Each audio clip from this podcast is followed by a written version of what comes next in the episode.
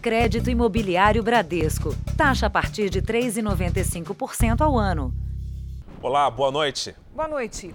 Um detalhe das festas e aglomerações registradas em todo o país preocupa ainda mais as autoridades de saúde. O uso frequente do narguile, um tipo de cachimbo de origem oriental que em que se fuma, várias pessoas fumam e compartilham a piteira. E exatamente o fato de uma única mangueira passar de boca em boca contribui para a disseminação da Covid-19. Coloquem as mãos acima das cabeças obedeçam às determinações dos policiais. Quando a polícia chegou nesta madrugada, encontrou quase 100 pessoas na tabacaria da Zona Leste de São Paulo. Além da aglomeração proibida neste período, outro sinal de infração espalhado pela casa. Um, dois, três, seis aparelhos de narguile, alguns trazidos pelos próprios frequentadores. A estimativa é que o Brasil já tenha cerca de 300 mil consumidores deste tipo de cachimbo oriental, usado para inalar tabaco ou ervas, algumas delas aromáticas. O uso do narguile em locais públicos e fechados é proibido por lei federal. Jovens estão consumindo esse tipo de, de, de produto é, em ambientes fechados, insalubres e com, descumprindo todas as regras de, de boa conduta sanitária durante a pandemia. O uso do narguile se popularizou no Brasil há alguns anos e sempre foi condenado pelos médicos. Isso porque a fumaça tóxica pode desencadear alguns tipos de câncer. A fumaça é muito densa. Uma hora de narguile equivale a 100 cigarros. O perigo durante a pandemia é também contrair o coronavírus ao tirar a máscara e compartilhar piteiras com outras pessoas. Muitas vezes as pessoas, quando estão uh, inalando a fumaça do narguilé, tossem, né? pigarram. Então, isso também é mais um fator de transmissão.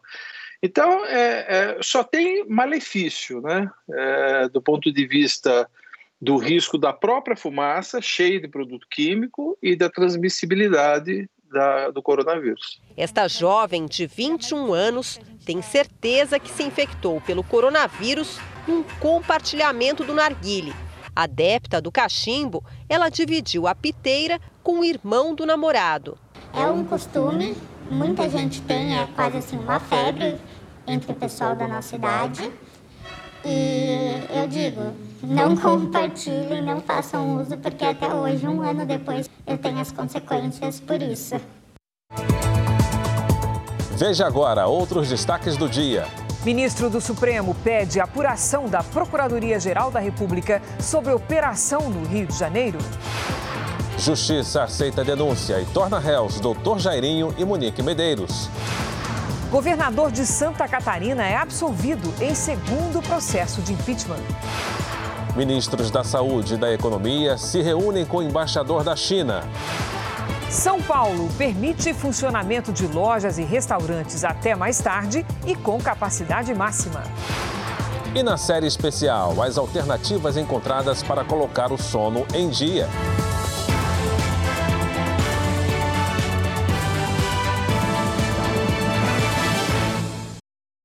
Oferecimento crédito imobiliário Bradesco. Taxa a partir de 3,95% ao ano.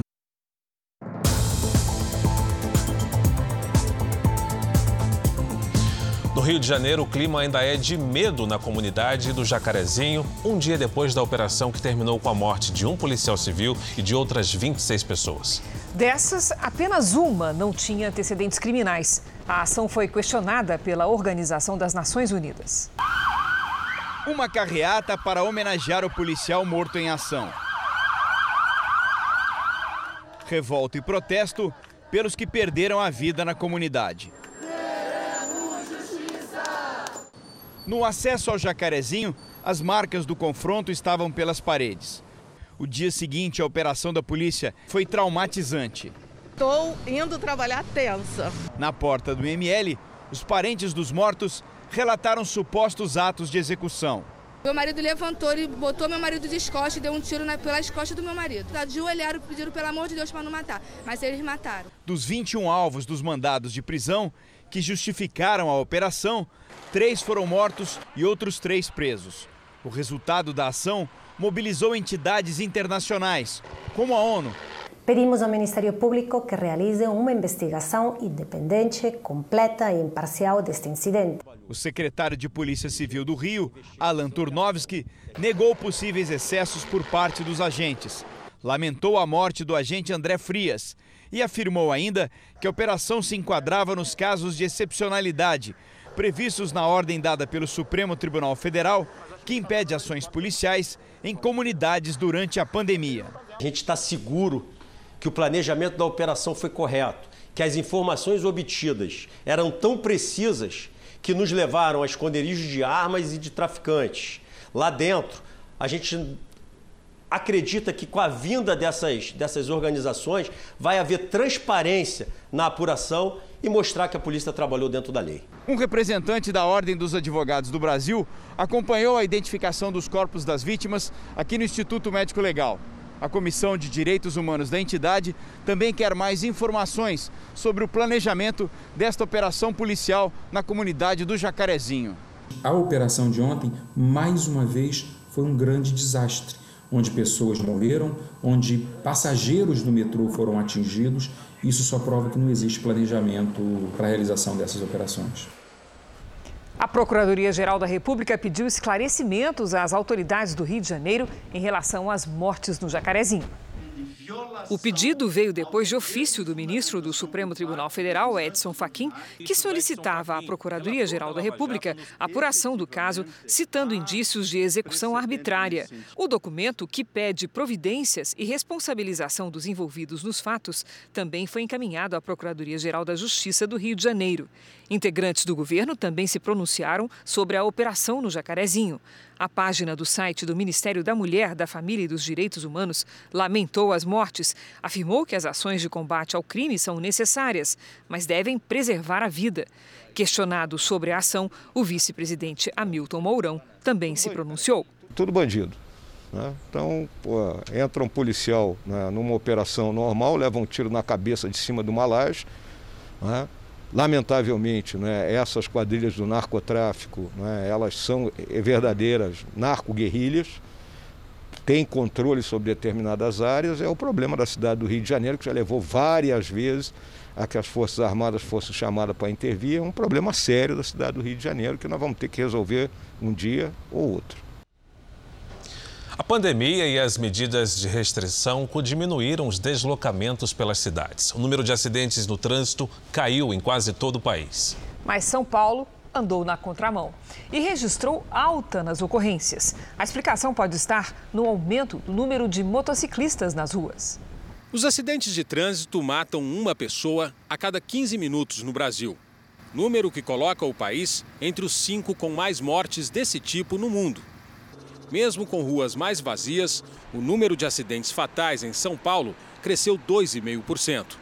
O registro comparou as mortes nos três primeiros meses do ano passado com as desse ano. Foram 189 acidentes fatais em 2020, contra 194 em 2021, na maior cidade do país. O Tiago trabalhava como gerente de oficina mecânica de dia e à noite fazia bico como motoboy. Há dois meses ele perdeu uma das pernas num acidente e sobreviveu por um tris. Eu não cheguei a bater a cabeça. A posição que eu coledi, se imprensou a perna, eu teria a opção de bater a cabeça por conta da velocidade. E eu não cheguei a bater a cabeça. Então, se eu livrei a cabeça, talvez estou aqui hoje contando essa história. A campanha de conscientização Maio Amarelo, que começou essa semana, pede aos motoristas mais respeito e responsabilidade no asfalto. Aqui na capital paulista, 42% das pessoas que morreram em acidentes no primeiro trimestre estavam em motos. Os motociclistas são agora as maiores vítimas do trânsito na cidade de São Paulo, à frente dos pedestres, que representam 30%. Para a Associação Brasileira de Medicina de Tráfego, a alta teria relação com o aumento de motoboys durante a pandemia. A frota aumentada fez com que os motociclistas que são afoitos, que são apressados, né, tivessem número de acidentes maiores. E, logicamente, acidentes graves, porque envolvia velocidade, rapidez né, para a entrega. Salvador, Belo Horizonte e Porto Alegre registraram queda nos acidentes com mortes em relação ao ano passado. Para quem sobreviveu, o desafio é se adaptar à nova realidade. Se a gente ficou aqui para viver, viver bem daqui para frente. Então é isso. A Justiça do Rio decretou a prisão preventiva do casal acusado de matar o menino Henri Borel, de 4 anos. A denúncia do Ministério Público foi aceita e Dr. Jairinho e Monique Medeiros viraram réus. A mãe da criança, Monique Medeiros, e o namorado dela, o vereador Dr. Jairinho, foram denunciados por, entre outros crimes, homicídio triplamente qualificado e tortura. Eles estavam em prisão temporária desde 8 de abril e poderiam ser soltos amanhã. Mas agora, com a conversão em prisão preventiva, vão ficar presos por um prazo indeterminado. A defesa de Monique considerou a medida desnecessária. Os advogados do Dr. Jairinho não se pronunciaram. São Paulo prorrogou a fase de transição por mais duas semanas. Mas o horário de funcionamento dos estabelecimentos comerciais, como lojas e restaurantes, foi estendido até as nove da noite. E a ocupação máxima também foi ampliada. A mudança no protocolo vale a partir deste sábado para todo o estado. A fase de transição, prorrogada até domingo, dia 23 de maio, passa agora a liberar o funcionamento de todo o comércio, incluindo lojas de shoppings, salões de beleza, academias e inclusive restaurantes, até às nove da noite. A capacidade de ocupação nestes locais foi ampliada. Após esse horário, o toque de recolher continua valendo. A medida foi bem recebida pela Associação de Bares e Restaurantes, mas ela esperava que os horários e o limite de público fossem ainda mais ampliados para conseguir atender ao movimento do Dia das Mães. Nós esperávamos, no mínimo, que fosse para 40%. O nosso pedido tem sido é, com insistência em 60%, e o limite de horário é, tem sido 10 horas da noite, para que a casa consiga encerrar 11 horas. Atualmente, três dos principais índices de controle da pandemia no estado, mortes, internações e números de casos, estão em queda. Já a taxa de ocupação de leitos de UTI permanece no mesmo patamar. Com o avanço da vacinação, o governo decidiu afrouxar algumas medidas. Nós não acreditamos que esses indicadores estejam apontando a uma tendência de uma terceira onda. O cronograma de vacinação também foi ampliado. 865 mil pessoas com deficiência permanente ou com comorbidades entre 50 e 54 anos serão vacinadas a partir de sexta-feira que vem em todo o estado. Ao mesmo tempo, esperando que, esta, que o aumento na velocidade da imunização nos traga, nas próximas semanas, já um resultado que nós encontramos já em, nas, fases, eh, nas faixas etárias mais elevadas. No final da tarde, o governador João Dória, que tem 63 anos, tomou a primeira dose. A vacina foi a Coronavac. Já a Prefeitura do Rio de Janeiro liberou o horário de bares e restaurantes e permitiu a ida à praia a qualquer hora do dia. Casas e espetáculos também vão funcionar, mas apenas com 40% da capacidade. Maurício recebeu com certo alívio a notícia de que as cortinas serão reabertas. A gente vê uma luz do fim no túnel né, se acendendo para a gente que está há tanto tempo sem trabalhar, mais de um ano sem trabalhar. A nossa cadeia produtiva dentro do setor de eventos, de shows, movimenta entre 400 e 430 profissões diferentes. As casas de show no Rio vão poder voltar a funcionar com 40% da capacidade e sem horário para fechar. Os restaurantes também tiveram o horário de funcionamento ampliado e está permitido música ao vivo até às 11 da noite. Teve 50%, 50 de prejuízo de menos pessoas aqui no estabelecimento. Agora estamos, volta pelo menos ao próximo que era antes. Praias, parques e cachoeiras estão liberados também nos finais de semana e feriados. Já as boates e as rodas de samba seguem proibidas. A prefeitura diz que a flexibilização é possível por considerar que o Rio vive um momento melhor da pandemia. Por outro lado, a vacinação está atrasada na capital e o número de casos de Covid-19 em um único dia bateu recorde no estado. Foram mais de 9 mil registros na última quinta-feira. O decreto vale até o dia 20 de maio. A prefeitura não descarta voltar com as medidas restritivas se forem identificados casos de aglomeração e de desrespeito às normas sanitárias. Espero que tudo correr bem com a vacina agora e com as pessoas tendo consciência, a gente volta o quanto antes aí a uma vida normal. O Jornal da Record traz agora os números da pandemia no Brasil para que você acompanhe com precisão a evolução da doença no país, sempre com dados oficiais do Ministério da Saúde. O país tem hoje mais de 15 milhões e 82 mil casos da Covid-19. São mais de 419 mil mortos.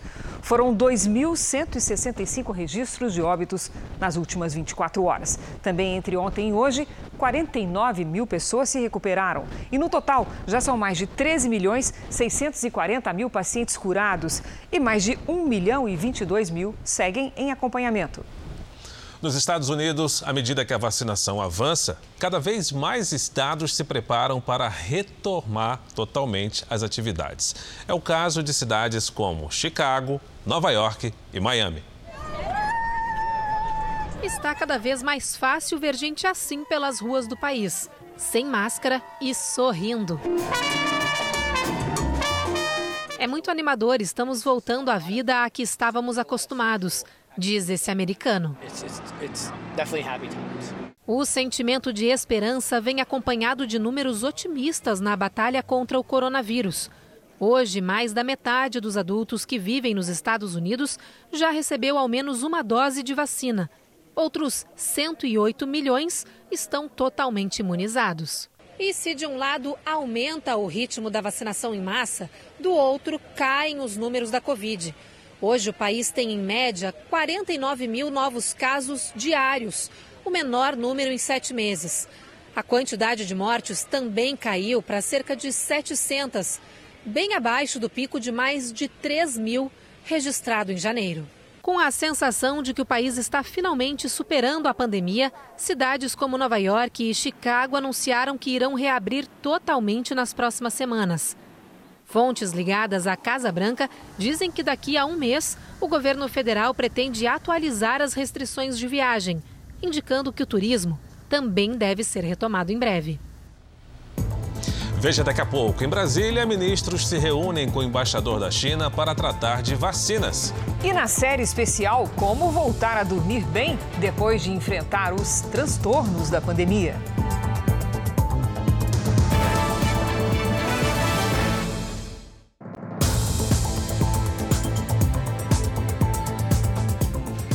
Presidente Jair Bolsonaro voltou a falar de um possível decreto contra as restrições à circulação de pessoas. Foi durante a inauguração de uma ponte que liga os estados de Rondônia e Acre. O nosso direito de ir e ver é sagrado. A nossa liberdade de crença também. Ao lado dos ministros Tarcísio Freitas, General Heleno e General Ramos, o presidente inaugurou a ponte do Abunã, que tem 1.500 metros de extensão. Dois mil veículos devem passar por dia pelo local. Jair Bolsonaro aproveitou a ocasião para criticar novamente as medidas restritivas contra a pandemia. A gente lamenta todas as mortes durante a pandemia, mas não podemos parar. Tenho falado se baixar um decreto que já está pronto, todos cumprirão. Por que todos cumprirão? Por que todos cumprirão? Porque esse decreto nada mais é do que a cópia dos incisos do artigo 5 da Constituição que todos nós juramos defendê-la. Mais uma vez, o presidente falou que não vai usar o exército contra a circulação de pessoas. O meu exército jamais irá às ruas para mantê-los dentro de casa. A minha marinha, o meu exército e a minha aeronáutica jogam dentro das quatro linhas da Constituição. Vamos agora com a opinião do Augusto Nunes. Boa noite, Augusto. Boa noite, Cris. Boa noite, Fara. Boa noite a você que nos acompanha. O balanço da pandemia de coronavírus no Brasil, divulgado neste 5 de maio pelo Ministério da Saúde, permite acreditar que 2021 será bem menos assustador do que o ano que passou. Entre o fim de janeiro e a última semana de abril, por exemplo, houve uma redução de 26% no número de mortes por Covid de brasileiros com mais de 90 anos. Na faixa de 80 a 89 anos, a queda foi de 16%. São índices animadores. Houve outras, mas está claro que a causa principal dessa queda é o avanço da imunização. Já receberam pelo menos a primeira dose de alguma vacina quase 33 milhões e 600 mil brasileiros isso equivale a 16% da população. Na última semana, a média móvel de óbitos diários caiu para 2.316, uma queda de 17% em relação à semana anterior. Essa tendência repetiu-se na curva desenhada pelos casos confirmados. O conjunto de informações, enfim, avisa que a paisagem ainda é marcada por tons sombrios, mas já não há no horizonte apenas nuvens escuras. A China minimizou o risco de partes do foguete Longa Marcha caírem em regiões habitadas do planeta. Lançado em abril, o módulo está fora de controle desde que se soltou da peça principal.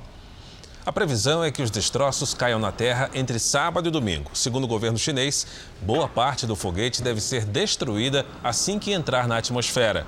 O que sobrar deve cair em águas internacionais, já que 70% da superfície terrestre é oceano. O lançamento faz parte da construção da, da Estação Espacial Chinesa.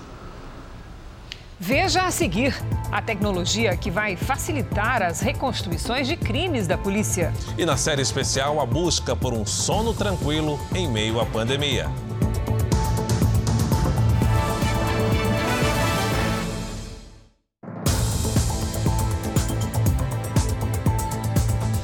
Um novo equipamento da Polícia Científica de São Paulo tem ajudado a perícia criminal.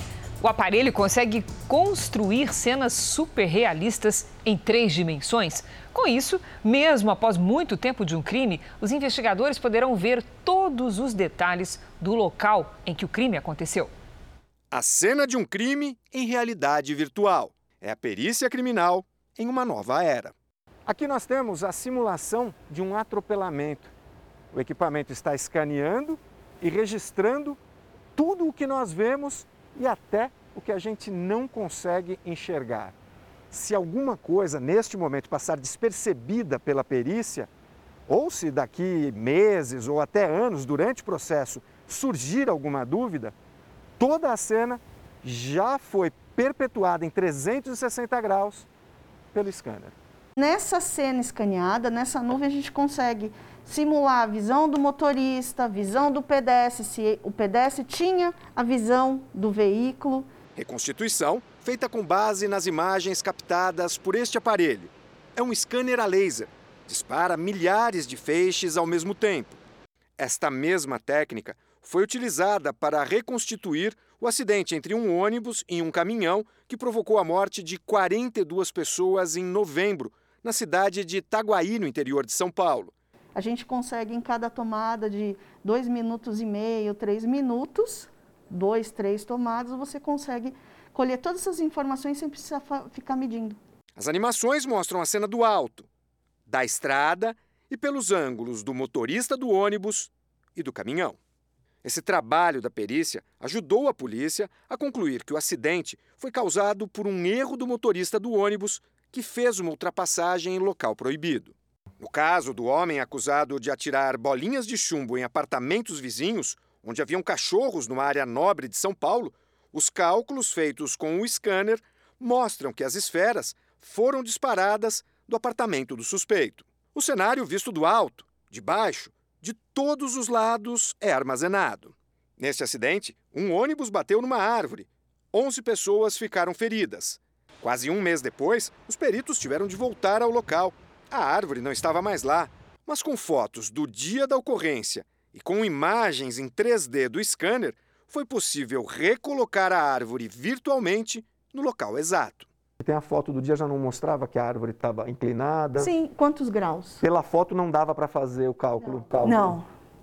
Você consegue fazer, só que você tem a distorção de imagem. De um modo geral, para o judiciário, para você julgar um caso, para você analisar, você tem mais elementos e mais possibilidades visuais de conseguir mostrar o que ocorreu. Uma mulher foi presa em Minas Gerais por agredir duas meninas com um e dois anos de idade. Ela era babá das crianças e foi descoberta porque os pais desconfiaram das agressões e instalaram câmeras de segurança. As câmeras foram escondidas pela casa. Viu? O pai se revolta depois de ver a agressão. Mocal. Mocal. Stephanie Pereira, de 22 anos, trabalhava havia três meses para a família. Ela acabou admitindo a prática de maus tratos contra as crianças, sendo então presa em flagrante delito. As crianças ficavam com a babá à tarde, enquanto os pais saíam para trabalhar.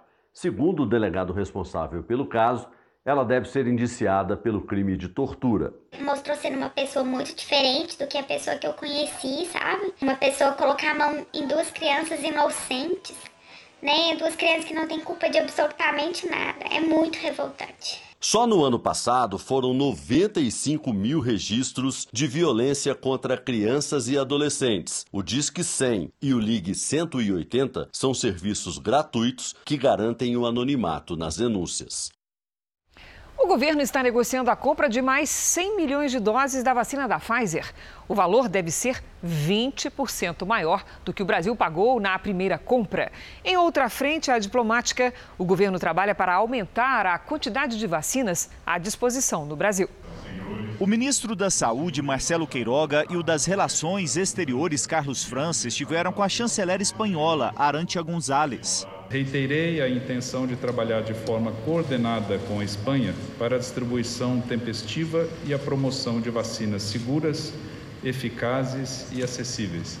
A chanceler espanhola prometeu enviar 7 milhões e meio de vacinas para a América Latina, incluindo o Brasil.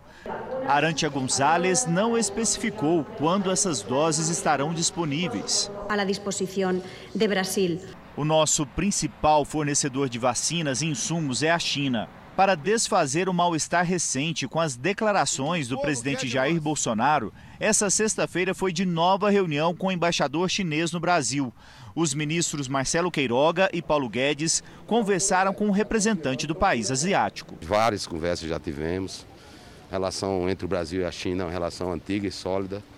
Vamos trabalhar juntos. Detalhes da nova negociação por mais 100 milhões de doses da Pfizer foram confirmados pelo Jornal da Record. A farmacêutica cobra 12 dólares por unidade, um valor 20% superior aos 10 dólares pagos pelo Brasil na primeira remessa com a mesma quantidade de imunizantes. O país terá que gastar um bilhão de reais a mais na nova encomenda.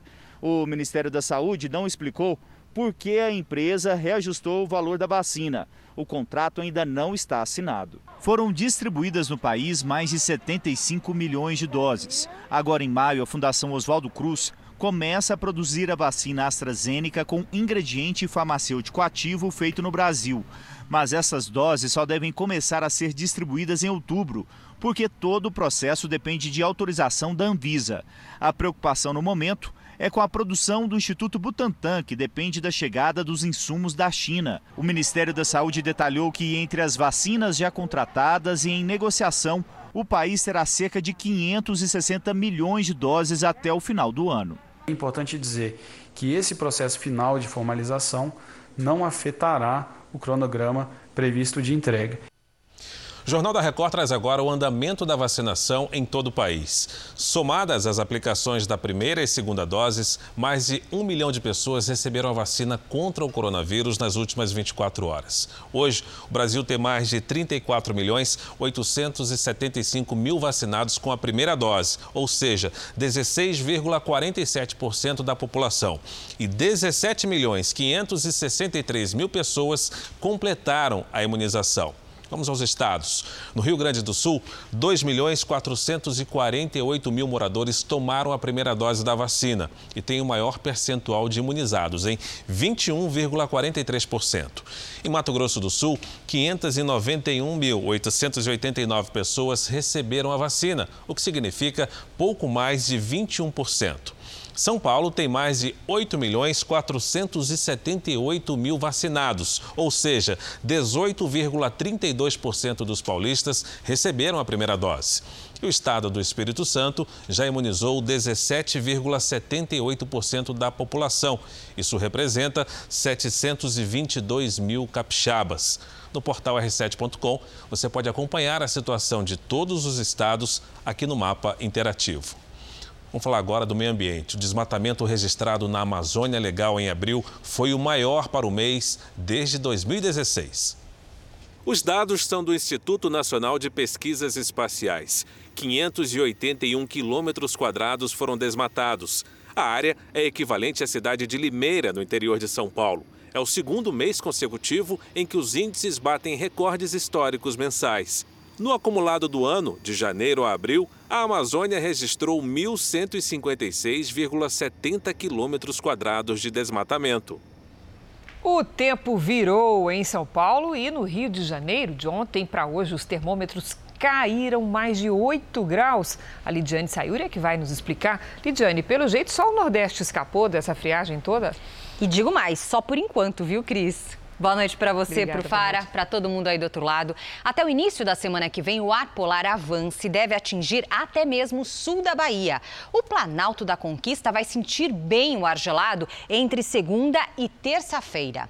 Na Serra Catarinense esquenta um pouco à tarde, mas o frio ainda é congelante com zero grau logo cedo. No sul de Minas faz seis e em Mato Grosso do Sul, oito.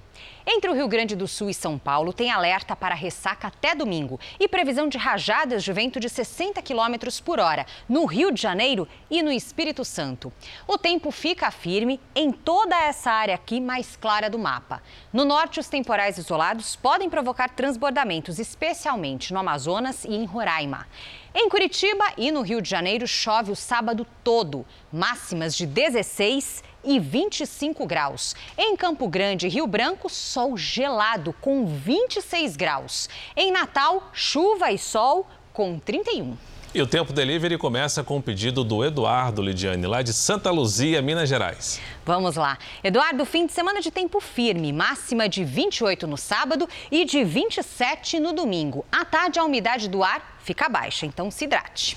Agora tem um problema para você, porque a Val, lá da cidade de Telêmaco Borba, no Paraná, disse que não quer saber de frio. E aí? Ai, xi, viu, Val? Em relação a hoje, vamos pensar assim: as manhãs ficam mais frias no fim de semana, mas esquenta mais à tarde. Então, neste sábado, faz até 22 graus, no domingo, até 26. E aí, para sua alegria, na segunda, até 27. Melhora, né? Participe você também do Tempo Delivery pelas redes sociais com a hashtag você no JR. Agora em São Paulo, o frio continua. Mínima de 15 graus amanhã e máxima de 19. Obrigada, Lid. Bom fim de semana. Obrigada. Obrigado, Lidiane. A gente vai ver agora os destaques do próximo Domingo Espetacular. O que leva um jovem a invadir uma creche e matar três crianças inocentes? O ataque numa pequena cidade catarinense também provocou a morte de duas funcionárias. O que dizem os sobreviventes? Como superar um trauma como esse? Mulheres bem-sucedidas caem no golpe do amor. Um homem se passava por consultor financeiro e convencia as vítimas a entregar as economias. Você já tinha emprestado quanto para ele? 20 mil reais. 10 mil reais. São mais de 30 jovens que foram iludidas e perderam seu dinheiro. Uma diversão que pode ser perigosa. Estimulante sexual vendido sem controle pela internet vira febre entre os jovens. É o melzinho do amor. Especialistas explicam os riscos que ele representa. A volta por cima de Leandro Learte. Vem depois da razão. O vocalista do arte popular supera a Covid, prepara um novo trabalho e revela. Já tem um herdeiro musical. Que saudade de você. É neste domingo espetacular. Logo depois da hora do faro. Até lá. Foi divulgado hoje o resultado de uma pesquisa de opinião pública sobre a eleição presidencial do Brasil, que acontecerá no ano que vem. Segundo o levantamento do Instituto Paraná Pesquisas, em vários cenários, o presidente Bolsonaro derrotaria o ex-presidente Lula. Vamos ver alguns deles. O primeiro cenário tem a presença do ex-ministro Sérgio Moro. 32,7% dos eleitores votariam no presidente Jair Bolsonaro, 29,3% no ex-presidente Lula. Ciro Gomes teria 6,2%, Luciano Huck, 5,8%. O mesmo percentual, 5,8%, para o ex-ministro Sérgio Moro. O governador de São Paulo, João Dória, aparece com 3,6%. João Almoedo tem 2,6%. E o ex-ministro da Saúde, Henrique Mandetta, 1,4%. Não sabem ou não responderam, 3,8%. Nenhum, brancos ou nulos, somam 8,8%. Em outro cenário, Sérgio Moro não aparece. 34,1% responderam que votariam em Jair Bolsonaro, 29,6% em Lula, 6,5% em Ciro Gomes, 6,3% em Luciano Huck, 4,6% em João Dória. João Almoedo tem 2,9% e Luiz Henrique Mandetta, 2,4%. Não sabem ou não responderam à pergunta, 4,2%. E em nenhum, brancos ou nulos, 9,4% dos entrevistados. Uma das simulações de segundo turno apresenta os mais bem colocados, Bolsonaro e Lula. 42,5% votariam em Bolsonaro e 39,8% em Lula. Não sabem ou não responderam 4,2%. E em nenhum, brancos ou nulos, 13,5%. A pesquisa também perguntou se o eleitor aprova ou desaprova a administração do presidente Bolsonaro. 43,8% disseram que aprovam e 52,1% que desaprovam. Não sabem ou não opinaram 4%.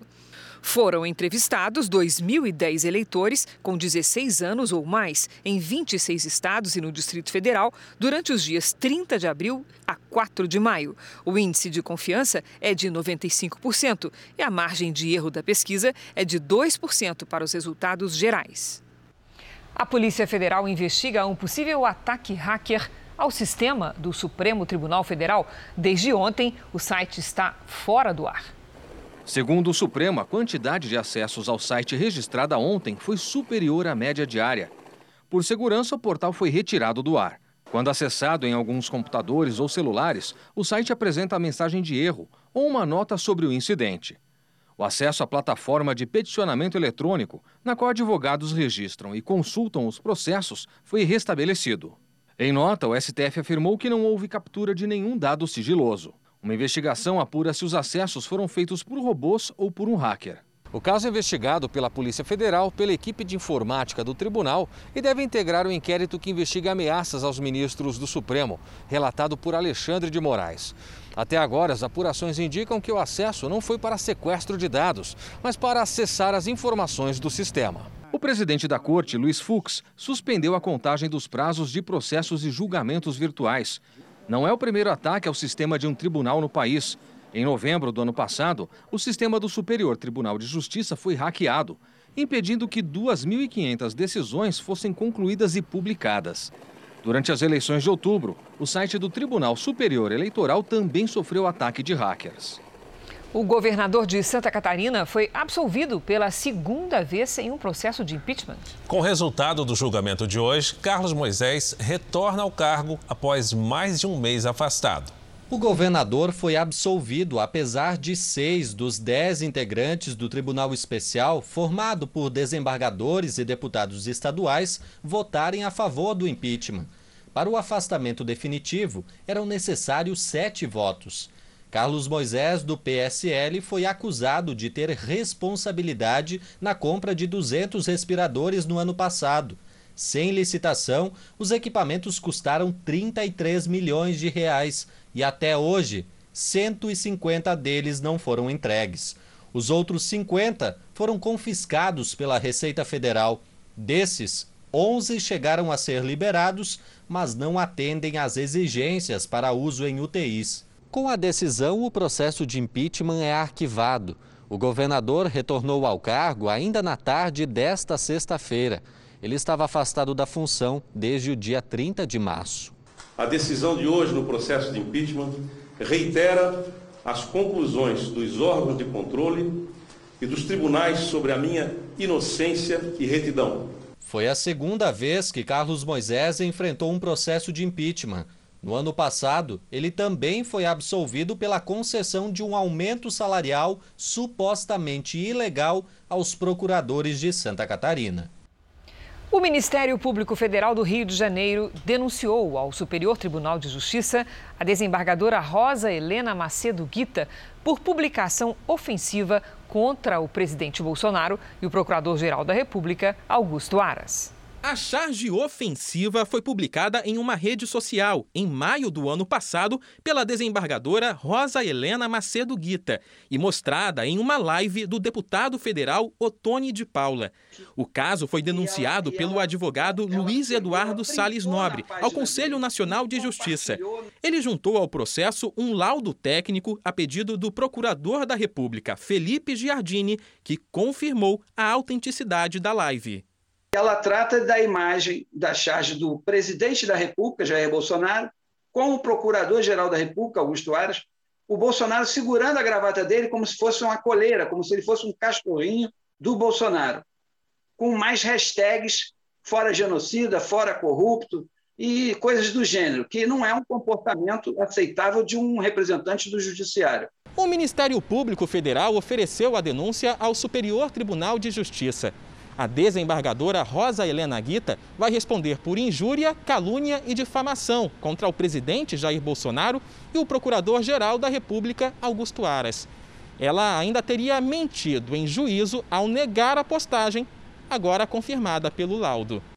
A desembargadora é a mesma que deu ordem de prisão ao ex-prefeito do Rio, Marcelo Crivella, em dezembro do ano passado, mesmo estando de folga.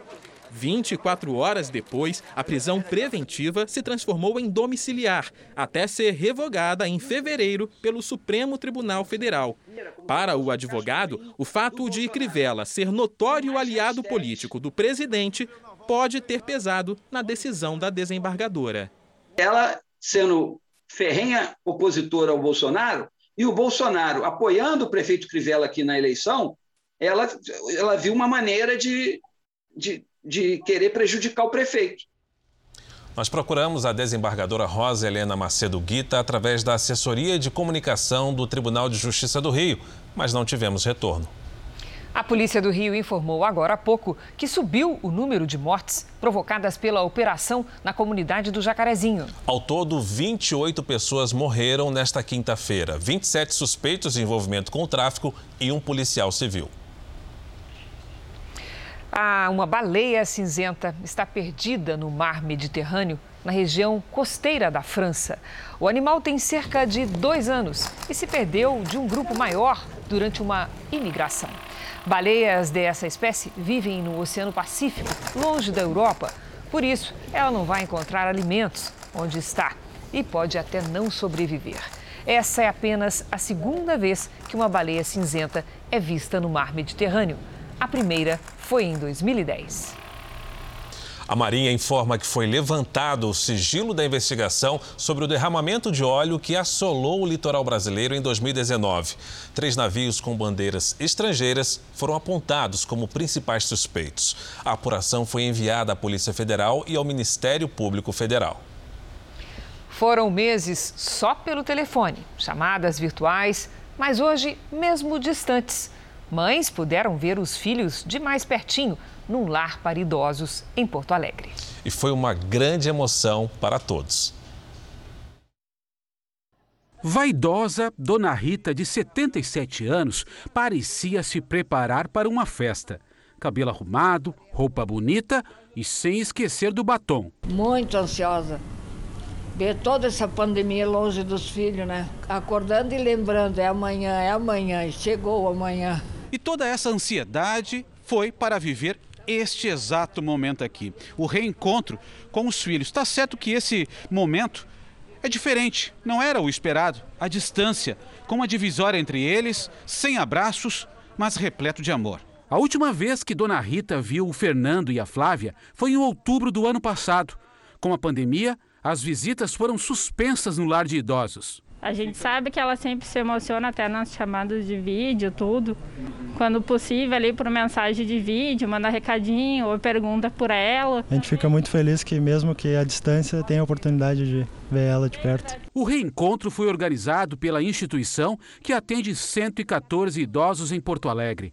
Todo o protocolo de higiene e segurança foi preparado. Simone veio ver a avó. A conversa também foi com distanciamento mas cheia de emoção. E às vezes ela não entende que realmente nós não podemos pegá-la, não podemos visitar. Aí ela diz assim: ah, de repente coloca a máscara, então. Com a máscara vocês podem entrar, eu coloco a máscara, porque acho que ela vê as funcionárias de máscara, né? Essa forma é importantíssima para os nossos idosos, né? Esse contato, mesmo tendo contato físico, mas de eles ver os seus familiares, especialmente, isso traz uma emoção muito para eles. Ana registrou com fotos e vídeos o encontro com Dona Irene, de 82 anos, que ajudou a criá-la e também aos irmãos. Ela me criou a vida toda. Desde bebê até na faculdade, ela ia comigo no ponto de ônibus esperar o ônibus para ir para a faculdade, sabe? Para eu não ir sozinha. Ela é mais do que mamãe. Ela é mais do que mamãe. É o amor que, em tempos de pandemia, não conhece a distância. Feliz Dia, Feliz das, Dia mães. das Mães! Obrigado, meus filhos! Os impactos da pandemia no sono dos brasileiros fizeram crescer a procura por remédios para dormir. Mas eles não são necessários na maioria dos casos.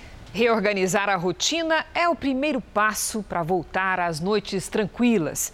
E nesse momento em que mais do que nunca todos nós precisamos contar com um corpo saudável, dormir é essencial.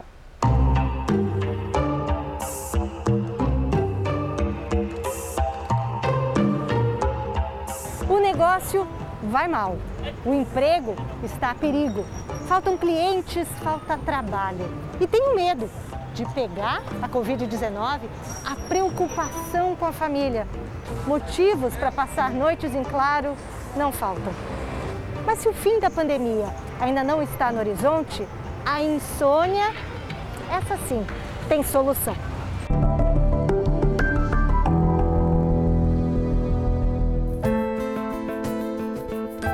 Cacá sempre foi uma dorminhoca pensa numa pessoa assim que chega na cama e dorme. Sou eu. Mas aí o sono foi atropelado pelo coronavírus. Ela testou positivo no início do ano. Parei de dormir. Parei de dormir. Eu tinha falta de ar, também não encontrava posição por conta disso, né? E eu tinha uma ansiedade que não fazia parte de mim. E realmente eu não tinha vontade de dormir por mais medicação que eu tomasse, não só para dormir, nada me derrubava.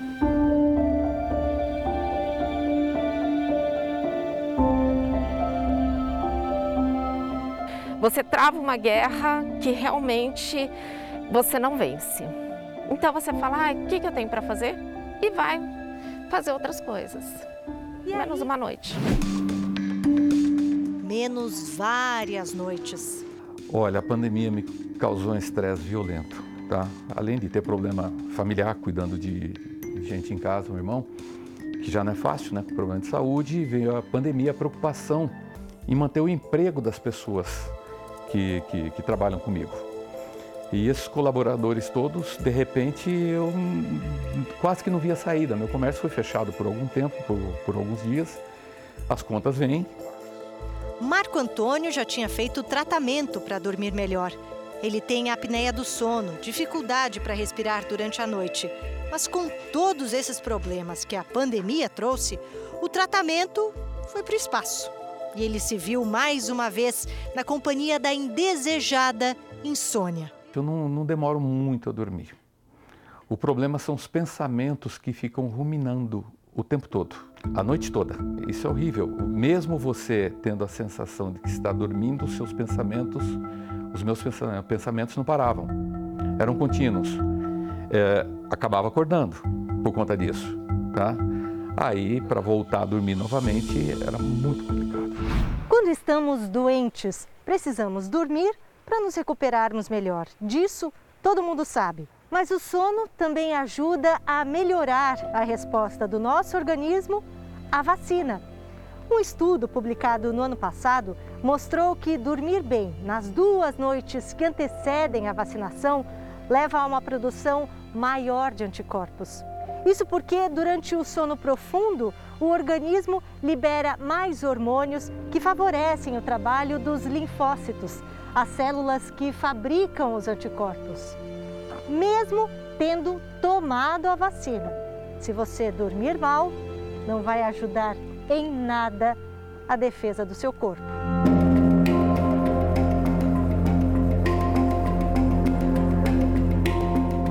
Então, assim, tão importante quanto você beber um suco de laranja diariamente para ter bastante vitamina C, para você ter qualidade de alimentação, é importante você praticar atividade física e é importante você dormir bem para o nosso sistema imune.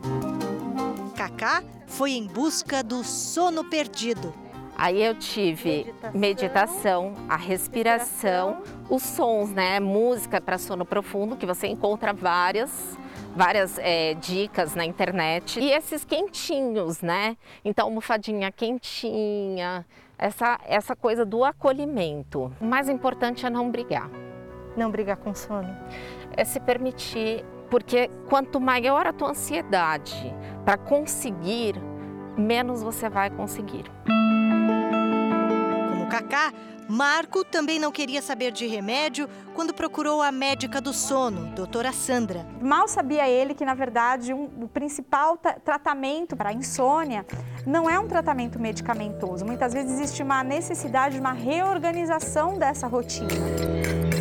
Reorganização se deu em forma de terapia cognitivo-comportamental, com acompanhamento de uma psicóloga especializada em sono é você primeiro identificar o que está errado, né? Então, primeiro é pedido para o paciente fazer um diário de sono, no qual ele vai expor o horário que ele vai dormir, o que ele faz antes de dormir, o quando acontece o primeiro despertar, o que ele faz quando ele desperta. Não é só um tratamento onde só se conversa e explica para a pessoa o que fazer. Tem uma cobrançazinha e uma instrução do que fazer durante aquela semana. A taxa de sucesso de terapia cognitivo comportamental para insônia é altíssima na literatura. Então você tem uma, uma, uma chance desse paciente melhorar muito boa.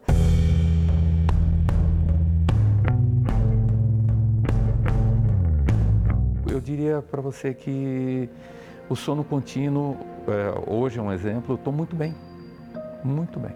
Você dormiu bem essa noite? Excelente. Quer dizer, motivo para deixar de dormir a gente tem, mas a com gente certeza, tem que saber lidar todos com nós temos. E aprendendo a lidar, fica muito mais leve.